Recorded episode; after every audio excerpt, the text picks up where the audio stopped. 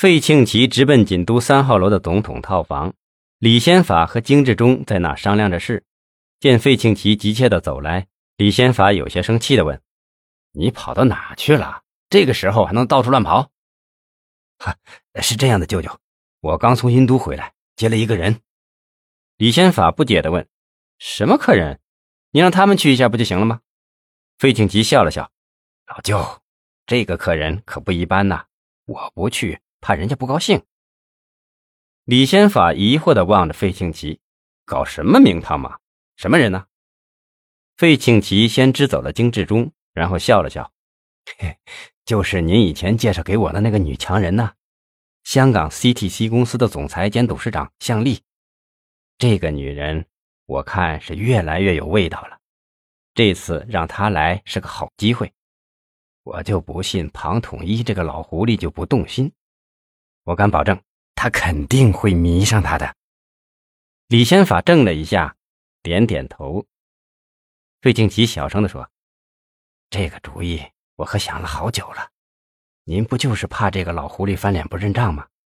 这下只要他能动了凡心，咱可就是卤水点豆腐了。”李先法的脸一下阴沉了下来。他说：“这事儿也要办好，我交代给你做的事。”也要万无一失啊！要是办的不干净，可就坏了大事。你可能不知道，听说专案组已经盯上咱们了。上次那事儿你看你办的，还杀错了人。费庆奇自信地说：“您就放心吧，舅舅，这次就不会再便宜那小子了。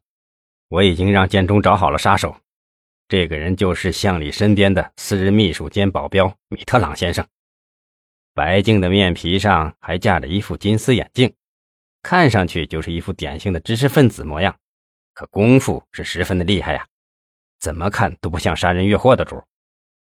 李先法忙问：“让他做，万一他要告诉向丽，不就坏了我们的大事吗？”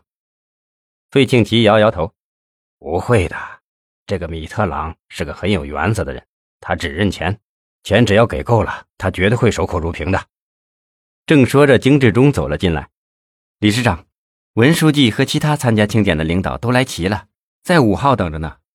不知道庞书记什么时候到？他们问我，我告诉他们说也不清楚。他们想打电话，却又不敢，都在那边抱怨呢。费庆奇不耐烦地说：“就让他们在那傻等，别管他们。”李先法摆摆手，掏出手机，忙给庞统一的秘书夏天良打电话：“夏秘书，我是李先法。”请问你们出来了吗？啊，刚刚出来，快到高速入口了。啊，好的好的，我们马上到云南高速出口处接你们。李先法合上手机，马上站起身。小晶啊，你让文书记他们也准备一下，我们一起去高速出口接庞书记。李先法又吩咐费庆奇：“你赶紧到庆典现场，看看还有没有什么疏漏的地方，特别是不能让那些上访的群众到现场闹事。”费庆奇点点头，下了楼，带一帮人往现场赶。路上，他想了想，先给负责警卫工作的范守业打了电话：“老范，有什么情况吗？”范守业在电话里保证：“啊，没什么异常。这一次的警卫，您就放一百个心吧。要是警卫工作出了问题，您拿我试问。您现在在哪呢？”这我就放心了。我在去庆典的路上，一会儿就到。费总，您向车窗外看看。费庆奇侧过身向车窗外看去，只见繁华的南江市区各个交通路口都有交警和武警在那维持着秩序。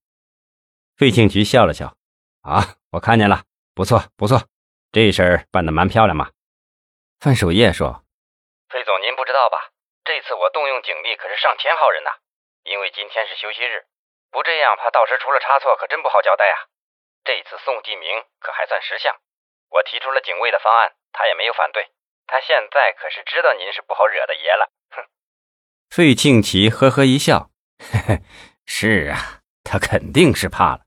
如果他再不识相，我会让他日子更难过。”范守业却说：“费总，您可千万不要让他的表面所蒙蔽了。今天专案组分析三二六大案时，他的分析可是让专案组的兴趣很大呀。”费庆奇一怔，嘴上却说：“范局，在电话里说话不方便，以后再说这事。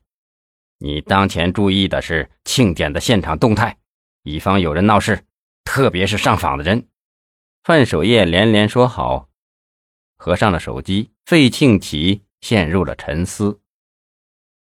费庆奇恍恍惚惚到达庆典现场的时候，整个现场已经是人头攒动。下了车，他让盘前进带着人前前后后仔细把现场过了一遍，直到确认没有异样情况时，才放下心来，坐在主席台一侧的休息室里闭目养神。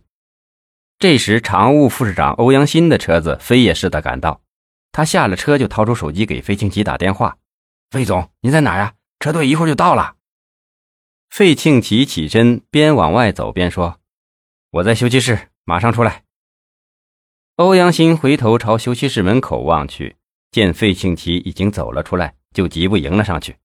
费庆奇忙问：“车队来了吗？”